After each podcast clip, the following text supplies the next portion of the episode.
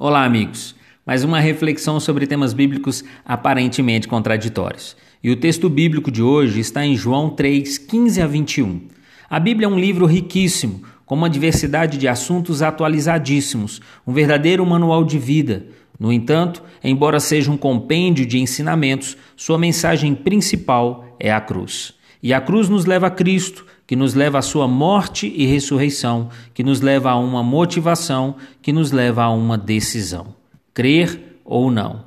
Que sem passar pela cruz é impossível adentrar no reino dos céus, preparado exclusivamente para aqueles que creem. No entanto, é impossível passar pela cruz sem deixar o nosso eu. Já dizia o apóstolo: Não sou eu que vivo, mas Cristo vive em mim.